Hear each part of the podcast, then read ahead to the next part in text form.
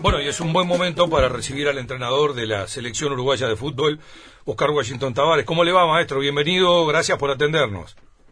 Bien, Mario, muchas gracias.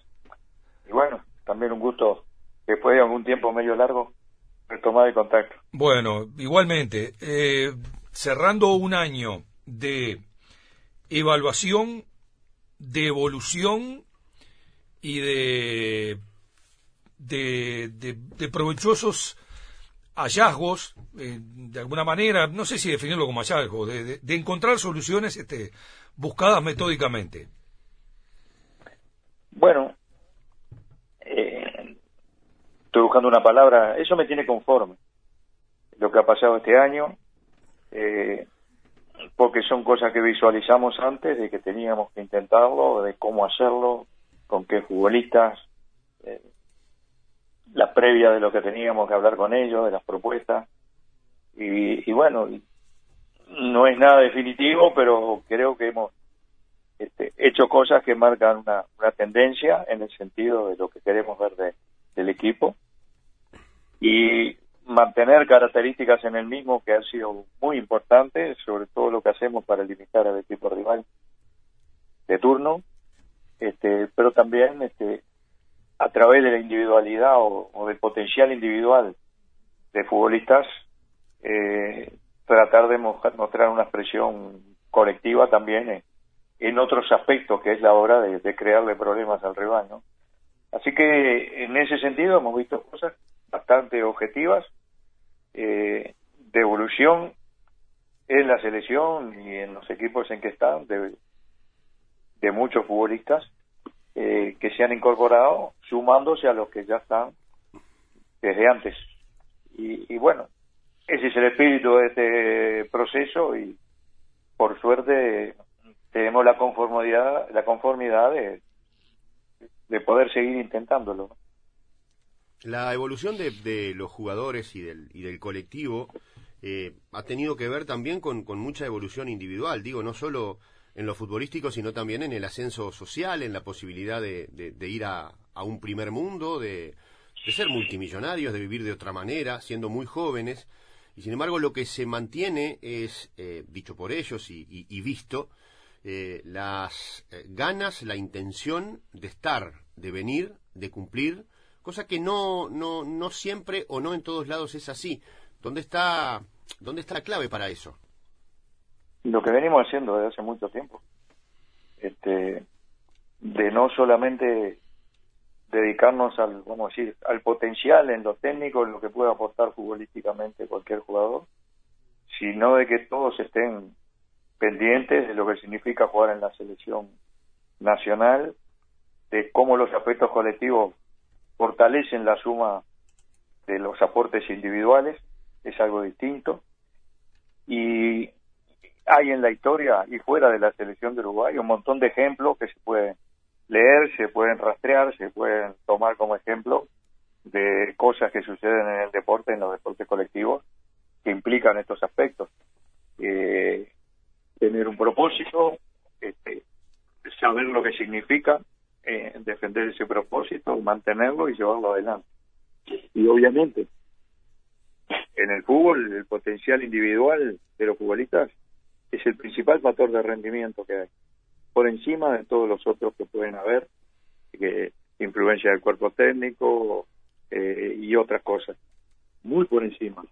Eh, y cuando los futbolistas eh, evolucionan, fundamentalmente por ellos darle significado a lo que están haciendo, y lo hacen en sus equipos, y también lo, lo hacen en la selección eh, de Uruguay, donde ya está establecido, porque se, se propuso en determinado momento, pero después se estableció y lo único que ha hecho es afianzarse.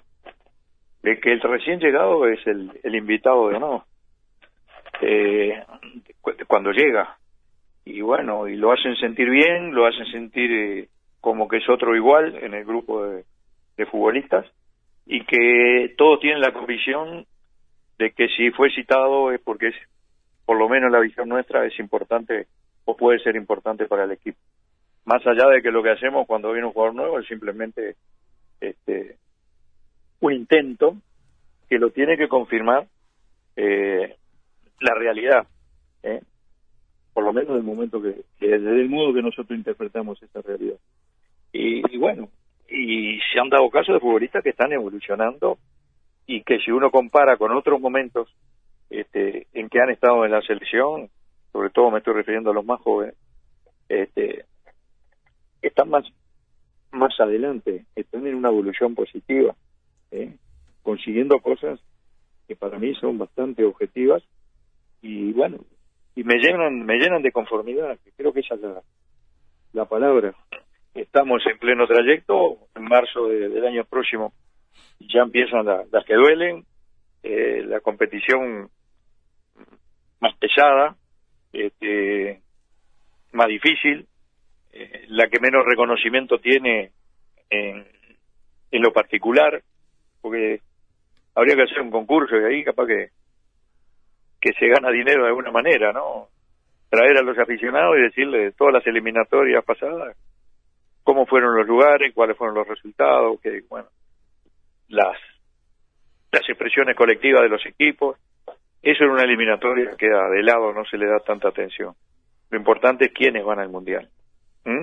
Saliendo primero o segundo como nos tocó nosotros en la anterior, ojo, eh, ganando el derecho de un Mundial a través de un repechaje todo es válido, nadie se acuerda después de, cómo se llegó. Lo importante es llegar, porque no solo es importante para, eh, vamos a decir, la expresión futbolística de un país, sino para el país mismo. Eh, pensaba un poco en, el, eh, en, la, formulación anterior de, José Carlos, ¿no? Y, lo vinculo con, con dichos de, de, algún integrante de, de la selección. Eh, hace, poco leía una entrevista que le realizaban a, Brian Lozano y, Brian tuvo orígenes complejos, con un montón de, carencias, de limitaciones, encontró su espacio en el fútbol, tuvo su desarrollo con, con vaivenes, pero él hacía referencia a, una charla que mantuvo con usted en algún momento, que, para él fue muy esclarecedora, muy oportuna, que, lo enfocó y le daba un valor muy especial. Y, por ahí pasa el, tema de, de, de encontrar el momento, la oportunidad para, para hablar y, y de qué hablar con sus dirigidos, ¿no? Pero, pero bueno, este, el tema trasciende la, la cancha y la pelota.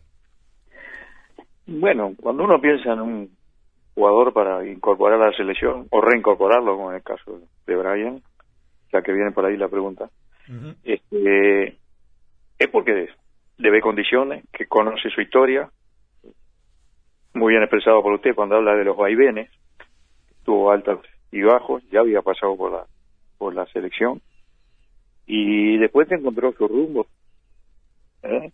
este, fundamentalmente en el fútbol mexicano, y, y bueno, y cuando uno piensa que eso este, puede ser importante para la selección porque está dentro del perfil que queremos desde el punto de vista físico, psicológico, desde el punto de vista técnico, ni que hablar. Eh, y de lo que uno va averiguando eh, este, en cuanto a su manera de ser. En el caso de Brian tiene valores personales.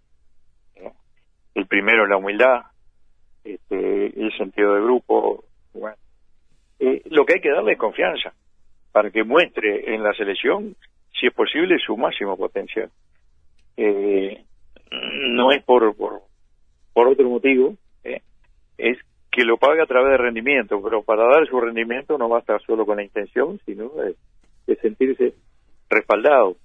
Y no solamente, y no tanto por el entrenador, sino por, por lo que son sus compañeros. ¿eh? Todo equipo, todo grupo tiene una lógica y el futbolista se da cuenta cuando es apoyado, cuando es respetado, cuando lo que hace se valora, más allá de que no, no estemos todo el día o los, demás futbolistas estén todo el día agradeciendo cosas. ¿eh? se va dando naturalmente. Y eso es lo que potencia la selección, por lo menos desde el punto de vista de, aumentar el espectro elegible de futbolistas para todo lo que se viene. Eh, maestro, a lo largo, y ya yendo al juego, a lo largo del, del, proceso del que hacía referencia y que tiene toda esa, esa base y esa raíz de lo que estamos hablando en, la parte humana, en el juego eh, se ha pasado prácticamente de de aquellas mitad de cancha a, lo Russo Pérez, a lo Egidio, eh, a esta posibilidad que hoy muestra Uruguay de hacer un fútbol de Valverde, de Bentancur, por, por hablar a grandes rasgos. ¿Cómo definir la nuestra? ¿Para dónde ir? La nuestra no existe. ¿Cuál es la nuestra? Si usted me lo explica, capaz que aprendo algo. ¿eh? ¿O cuál es la, pregunto, la, la nuestra? Me parece que esas son expresiones, con todo respeto, no, no, no hacia usted, sino eh, son bastante huecas. Este, sobre todo en un mundo tan globalizado en donde estamos en contacto con, con todo lo que sucede en el fútbol y con todas las propuestas que se puedan hacer. Este, y los únicos cambios significativos son referidos a algunos entrenadores o algunos equipos con, algún entrenador que encuentran una realidad que la cambian después de haber actuado. ¿eh? Para ponerle un ejemplo, Guardiola en los últimos tiempos, o ahora Jürgen Klopp, que para mí tiene el equipo con mejor expresión en cuanto al equilibrio y a todo lo que hacen sus futbolistas en la cancha desde el punto de vista defensivo y de ataque. Eh, bueno, este, todo eso es así, pero no tenemos que exagerar. Eh, las selecciones nacionales se nutren de las generaciones de futbolistas y los empujes generacionales son incontrolables. Yo no puedo determinar que aparezcan los, buenos jugadores o los jugadores hábiles, los que tienen manejo de pelota, no nacen o no empiezan con Ventacuri y Valverde. Hay muchísimos, pero a veces no llegan al perfil. Aparte de eso, que es lo básico, pero tiene que ser respaldado por, por un perfil físico ¿eh? adaptado a las exigencias del fútbol actual, a un perfil psicológico, cada vez se juega por cosas más importantes y ni que hablar estamos peleando la posibilidad de ir a un mundial y después si tenemos la suerte de disputarlo, ¿eh? hay que estar preparado para eso, hay que evolucionar en cuanto a eso. Y después los crecimientos individuales que puedan tener en la selección o en los equipos de que están. En aquella época, el medio campo estaba nutrido de jugadores como Lucho Pérez, Arevalo Río, Tata González, eh, Arito Pereira, Gargano, bueno, tampoco me olvido de algunos, Greguren, ¿eh? todo lo que tuvieron el Flaco Fernández, un montón de jugadores que tenían su, sus características. Y bueno, y se destacaban mucho en lo que daban desde el punto de vista colectivo para el equipo, en la limitación del rival y todo. Pero les voy a poner un ejemplo. Arevalo Río, ¿eh? que algunos de los sabios del fútbol, entre comillas, que están por afuera y, hablan porque hablar es gratis, eh, lo han tildado en un momento de picapedrero como otros jugadores de esa generación. Yo pases de gol en un mundial y en una final de Copa América. O sea, que el aporte eh, lo hacían los jugadores que uno había elegido, no porque haya rechazado otros futbolistas. No, no, no, veo que futbolista de las características de los que tengo ahora pudo haber dejado por afuera. Este, en el sentido que hemos hecho intentos, pero a veces no hemos insistido porque no nos han satisfecho. Y eso es un, un derecho este, de cualquier entrenador, ¿eh? de tener a su criterio este, personal eh, las cosas que tiene que tener en cuenta para tomar decisiones. ¿eh? Y ahora, estos futbolistas que están, todos hablamos o vemos los compactos de los pases de gol que hace Valverde, los tiros, este, eh, los recursos. ¿eh? Nosotros estamos proponiendo mucho el jugar simple, porque cuando se juega simple, se utiliza el pase, que es la forma de comunicar, eh, se juega rápido, naturalmente. Pero a veces no se encuentra la posibilidad de jugar rápido y hay que saber maniobrar. Y eso se trae casi desde la cuna. Es casi genético. No se debe tanto a la influencia del entrenador, porque si no inventaríamos buenos jugadores, y no, si no tenemos un potencial de una base previa, no hay evolución que pueda llevar a, un buen jugador a ser un jugador de élite. Y eso se está dando, pero por mérito de esos jugadores, por una evolución este, que están teniendo. Pero a lo que quiero llegar, y no quiero este, evadirme más del, del concepto, lo que aportan en todo lo que fue tradicional en todo este proceso, cómo trabajan en la limitación de los rivales. Porque yo Valverde eh, cuando debutó en la, en la Copa, en la eliminatoria contra Paraguay y todos hablaban del gol que hizo, de la influencia que tuvo, jugó como un, como un medio defensivo por detrás de otros dos volantes Y yo lo primero que rescaté cuando todos se lo quedaron eso, un cierre defensivo que hizo al principio del partido. Y yo lo que pensé, este por lo menos hace caso. Y bueno, no solo eso, este, eso significa responsabilidad profesional, pensar colectivamente, tratar de hacer cosas este, que le proponen y que después con el correr del tiempo demuestra para que está capacitado. Yo les pido que observen la zancada que tiene Valverde para volver a las acciones defensivas, las pelotas que recupera, la velocidad que tiene en los primeros pasos cuando arranca que es que no la tenía antes, pero quizá no las utilizaba, no habían sido parte de su evolución. Y ayuda para esto ha tenido. Quizás en su club es más significativa por el tiempo de contacto que tiene con su club, con, con su entrenador, con los ejemplos en cuanto a compañeros que le transmiten cosas o, que le hacen aprender cosas. Tiene una evolución mayor. Pero el principal responsable de esa evolución es Federico Valverde, porque estamos hablando de él en este, en este ejemplo y para los otros futbolistas es el propio futbolista el que determina cuál es su evolución. Entonces, cuando uno ve esas cosas, cuando uno las ve en Brian Rodríguez, la ve en Darwin Núñez, ¿eh? Que ve una realidad que después cambia positivamente y empieza a darse una evolución, hay que estar atentos permanentemente y seguirla, porque tampoco hay una garantía de que mm, de que sea indefinida, a veces puede tener alguna regresión, que son cosas normales en el fútbol, pueden tener un techo mucho más alto del que tiene ahora. Entonces, este, no es que hayamos salido a buscar jugadores y vamos a traerlos por esto, no. Aparecen esos jugadores y nos dan la idea, pero hay cosas que nosotros las, propusimos sin estar totalmente seguros ¿eh? de que se iban a realizar sí o sí. Sí que había muchas probabilidades, por eso tomamos la decisión. Pero la parte fundamental de toda esta historia la hacen los propios futbolistas. Y tenemos otros que estaban en la situación de Valverde o de Brian Rodríguez, que todavía no, no han pasado por esos filtros que han pasado estos jugadores. ¿eh? Lo de Brian Rodríguez vino a la selección por lo que le vimos en Peñarol, así de sencillo. Como con Viña viene por lo que le vimos en Nacional. ¿Mm? Este, y la evolución de Federico la estamos viendo en el Real de Madrid, que es sorprendente en cuanto a las circunstancias. 22 años, eh, este,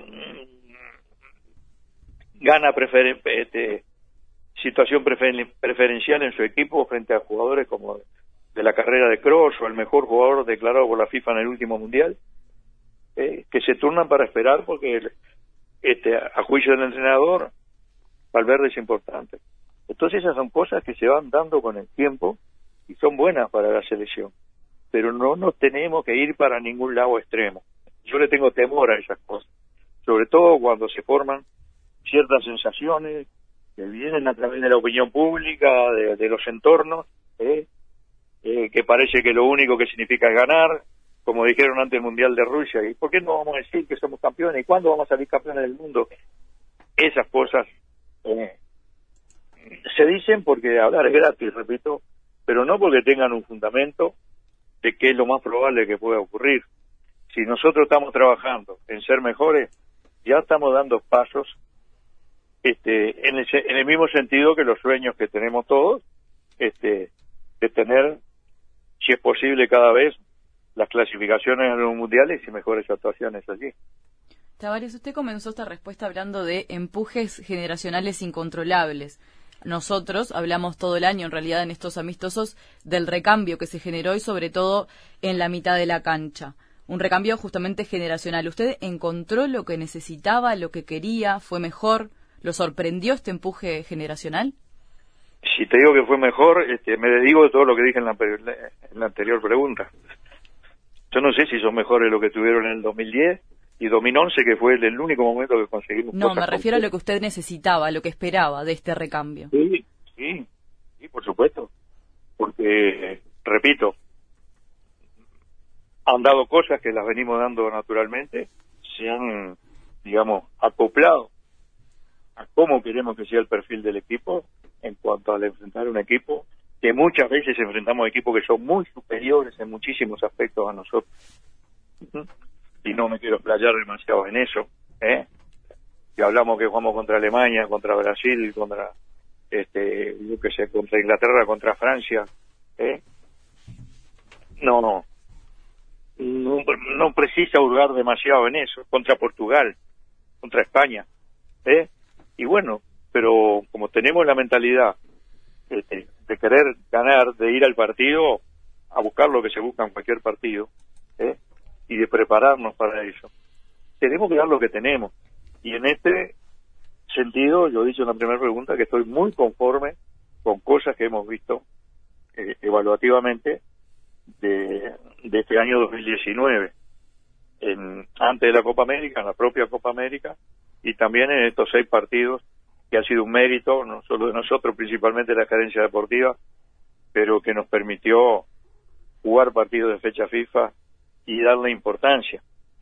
Más allá de que en algunos partidos no hemos tenido jugadores eh, como Suárez, como Cavani, en alguna oportunidad nos han faltado más que ellos, este, pero cuando logran volver, como en estos dos últimos partidos que hemos jugado, eh, demuestran que todavía estado más, más para aportar. Y por lo menos no me llegan las preguntas que me llevaban de muchos comunicadores después del Mundial de Rusia y después de la Copa América de este año, este, si estábamos pensando en, el recambio este, para cuando ya no estén este, Suárez y Cavani. ¿eh? Nosotros incorporamos futbolistas y naturalmente nos estamos ocupando de todos los aspectos de la selección cuando esos futbolistas evolucionan ¿eh? y van consiguiendo espacios, van teniendo más importancia. Pero no, no se genera eso con una decisión, se genera con lo que muestra la realidad y con la interpretación que nosotros le damos. ¿eh?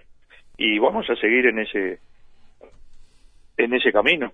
¿eh? Cuando uno tiene jugadores que hacen las dos cosas, vamos a decir, o que se compenetran de las dos cosas que son necesarias en el fútbol, el ataque y la defensa, y de las transiciones de un este, de una circunstancia a la otra, de la defensa al ataque, del ataque a la defensa, este, tiene jugadores que son eficientes en los cuatro aspectos que hacen a, la táctica, o a las estrategias que uno puede definir cuando todavía no tiene un rival determinado.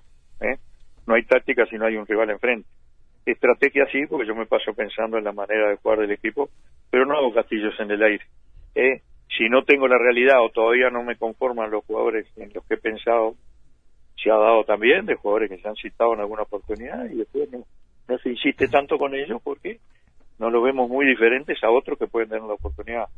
Pero cuando se reiteran las convocatorias es porque este, realmente creemos en que pueden aportar mucho para un mejor desarrollo. Hace dos ciclos de, entrevistas, cuando tuvimos oportunidad de, hablar, eh, su mensaje encendía una voz de alerta. Lo, tuvimos muy presente ese concepto cuando usted decía que en el ámbito de la toma de decisiones del fútbol uruguayo era necesario plantearse eh, qué queremos, hacia dónde vamos y que hay realidades que, cambios que se debían generar. Eh, con el paso del tiempo, esos cambios llegaron más por imposición de estructura internacional, por disposición, que por convencimiento. Hoy en día, este, con, una nueva estructura del fútbol uruguayo, pero con un montón de problemas que siguen vigentes, eh, ¿cómo, ¿cómo ve las cosas? Bueno, cuando hay cambios es porque hay realidades a las que hay que darle soluciones o, hay que hacer estrategias para llevarles adelante. ¿eh? El asunto de la de la viabilidad, via, eh, viabilidad del fútbol para la competición internacional, este, para su razón de ser, o sea, cómo se forman los jugadores que aparecen en Uruguay, desde dónde vienen, cuáles son los niveles este, que son importantes para nosotros y nos hacen comparativa mejor a otras realidades del fútbol mundial, como por ejemplo el fútbol infantil, que es un asunto que todavía no no le hemos dado la importancia, quizás no es tan tangible en un fútbol que también tiene aspectos del fútbol profesional y, y, tiene más repercusión en el sentido que además de, de la mediatización tiene que ver con los aportes de los sponsors, de la publicidad, y un montón de cosas, que hacen que eso siempre sea mucho más tangible, esté en el tapete. Pero no se tiene conciencia de que si se desapareciera, y esto lo hago por, este, por defecto, porque es imposible que suceda, desapareciera el fútbol infantil en Uruguay, se termina el fútbol uruguayo, por lo menos en la competición internacional, porque de ahí viene la cosa. Y no lo favorecemos, ni a raíz de nuevas estructuras que puedan haber, todavía no lo vemos, ojo que estas nuevas estructuras tienen poco tiempo y se están planteando las mismas cosas este, que en otro momento. Y hay cosas importantes en el fútbol infantil ya, pero en cuanto a cosas que podríamos tener para esas competiciones internacionales, este, para tener un, un fútbol local mucho más significativo en cuanto a su poderío, que no sea tan afectado con la terminación de los campeonatos, que se van los buenos porque se van a, jugar a otros lugares, y bueno, y se van los malos, entre comillas, porque los clubes ya no ratifican la confianza o no, no lo dejan en los planteles y todo, todos los años estamos esperando y eso yo creo que se dan cuenta pero no eh, no veo que nadie hable de esto y del apoyo al fútbol infantil eh, dada la importancia al fútbol infantil por ejemplo ¿por qué este no le mejoramos la infraestructura? ¿por qué este no juegan en mejores canchas? ¿Por qué no están atendidos de la mejor manera posible? No digo que por otras personas, porque hay personas que están en el fútbol infantil que son los que los que hacen el día a día, pero una actividad que congrega 300.000 personas por fin de semana, ¿eh? en, vamos a decir, en, en, en, el auge de una temporada, cuando están jugando todos, eh, y que no lo llena eso el fútbol profesional ni medianamente. Es una de las actividades futbolísticas más importantes que tiene nuestro país. Entonces yo, que ahora me, no sé por qué, me vino la... este, no es un hobby, pero me vino como una un deseo de leer mucho y vincularme mucho con el fútbol de, del siglo XIX en el Uruguay. ¿eh? Los orígenes. Y que dio origen después a la, la, evolución, el fútbol de los años 20, cómo era la cosa ahí, de dónde venían los grandes aportes. Por ejemplo, se, se planificó una gira previa por España antes de ir a los Juegos Olímpicos, que era la primera vez que iba un equipo de estas latitudes a competir allá. ¿eh? Eh, ¿Y de dónde vinieron los aportes? Del gobierno. Porque el gobierno tenía la, la teoría, traída de otros países, pero también respaldada acá, de la importancia que tenía la actividad física y el deporte este, para para el desarrollo de un país, para su educación, ¿eh? en donde la educación física y el deporte son parte del concepto de educación integral. En aquel tiempo se tenía eso. Y no solo era dar dinero para determinadas cosas. El gobierno creó una ley de creación de la Comisión Nacional de Educación Física, cuya parte tangible en, cuanto a infraestructura fueron las plazas de deporte. Entonces, ese se dejó hacer, se puede decir, porque cambiaron las épocas, por un montón de cosas pero los conceptos básicos no tienen por qué cambiar, los fundamentos de, de lo que se hace. Y el fútbol en este país, que siempre tuvo la vinculación con la gente, con el público, desde que empezó todo esto, ¿eh? desde que los ingleses trajeron el fútbol a estas canchas y los muchachos jóvenes, los niños de acá empezaron a este a tomarlo como parte de, algo que, que les atraía, ¿eh? siempre hubo gente que desde el primer momento se volcó y ni que hablar cuando empezaron los, partidos internacionales, los triunfos. Siempre la selección de Uruguay tuvo a la gente como parte este, integral eh, o integrante este, de todo el concepto global de lo que es una selección nacional. Y bueno, y creo que se ha dado muestras del fútbol de la importancia que tiene, no solo para la imagen del fútbol este, específicamente, sino del país. ¿eh?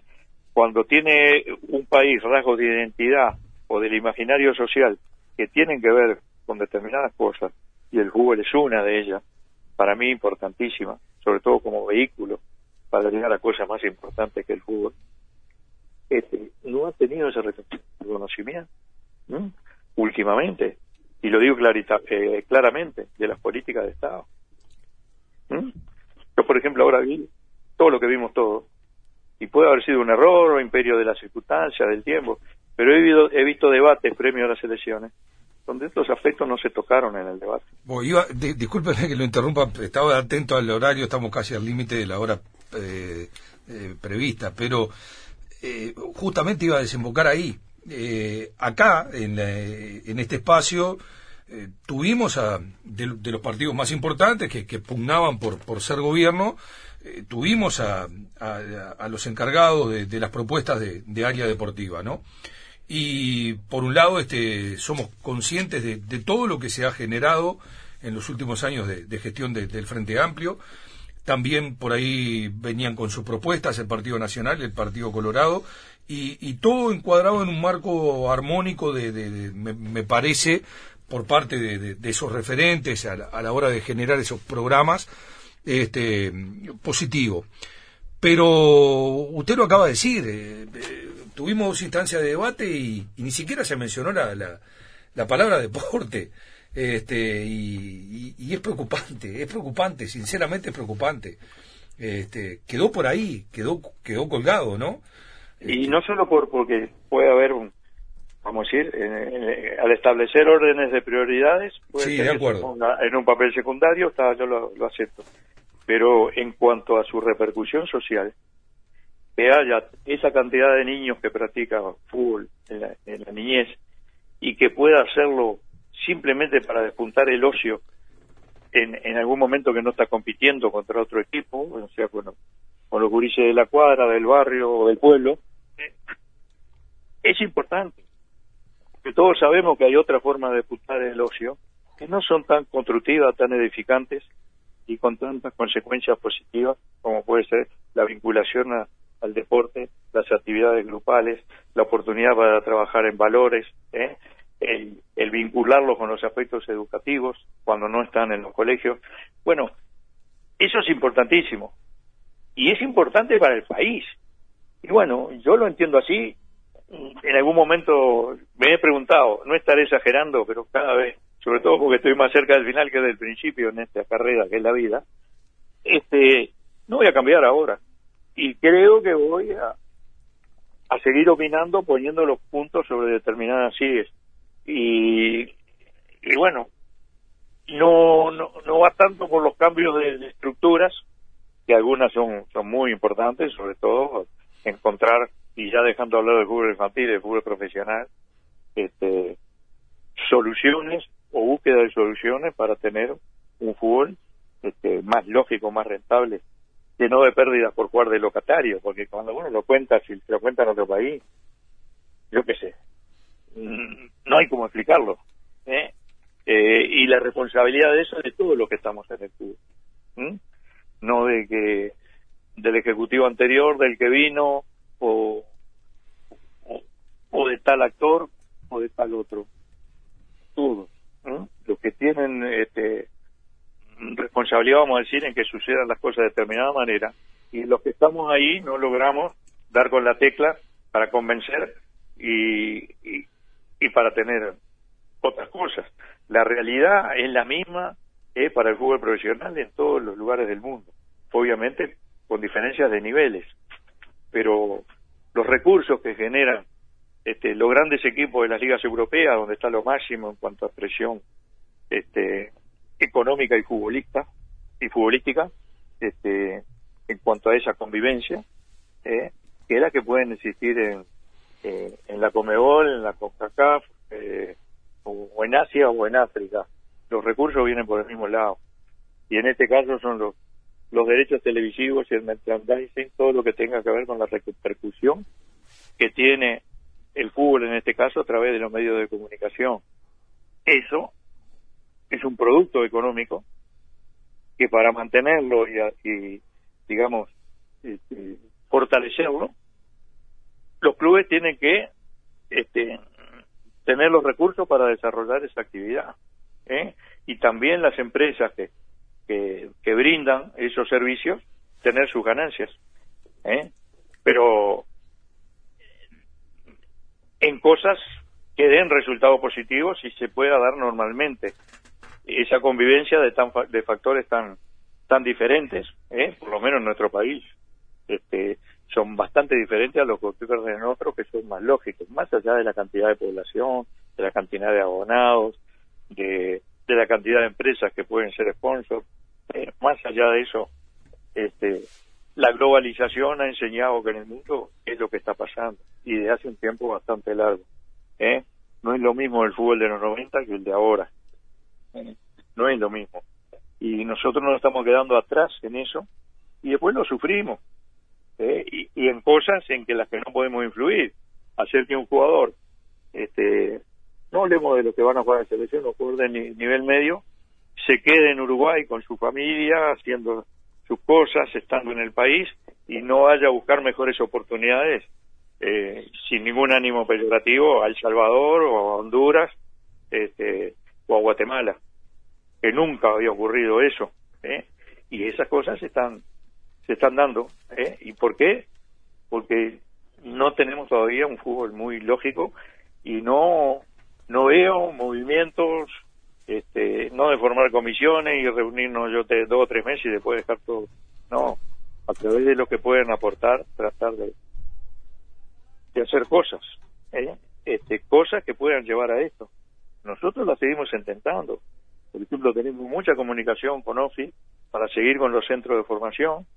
De hecho, va a haber una actividad en el complejo, posiblemente ahora a fin de año, este, de visita de los centros de formación que que ocurren ahora. Siempre fue una, una meta nuestra, pero no pudimos hacer más que, que dos, ¿eh? en, en Flores y en Maldonado, este, pero ahora son más, ¿eh? y se están dando en ese sentido, en ese sentido. Pero no tiene, vamos a decir, la fuerza estratégica que puede tener el apoyo de que vengan con programas por decisiones, ¿eh? este, del nivel de toma de decisiones que tiene que existir, que es el nivel directriz, el nivel de los que están este, como responsable de las políticas deportivas a todo nivel, desde el fútbol infantil, pasando por el amateur y después el juvenil y el profesional. Hasta que eso no, no exista, los crecimientos nuestros mm, pueden ser a través de que ganemos algo este, internacionalmente, algunas cosas que no está descartada, porque creo que por un montón de cosas tenemos muchas cosas rescatables para intentar ser eh, eh, competitivos. Pero, este, en cuanto a tener un fútbol lógico, que descarte de una vez por todas otra otra teoría que la escuché hace un tiempo y cada tanto reaparece que el fútbol profesional de Uruguay sería inviable. Yo me resisto a pensar que sea así, ¿eh? hasta no pasar por por intentar con otras posibles soluciones.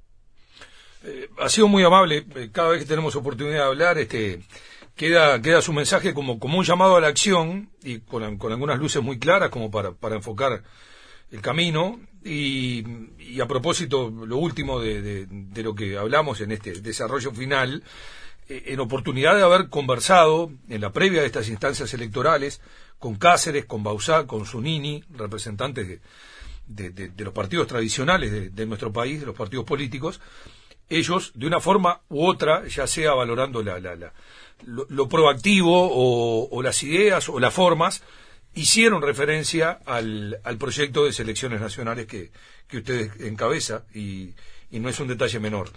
Le agradecemos su, su tiempo, maestro, muy amable, muy amable. Y buen final de año.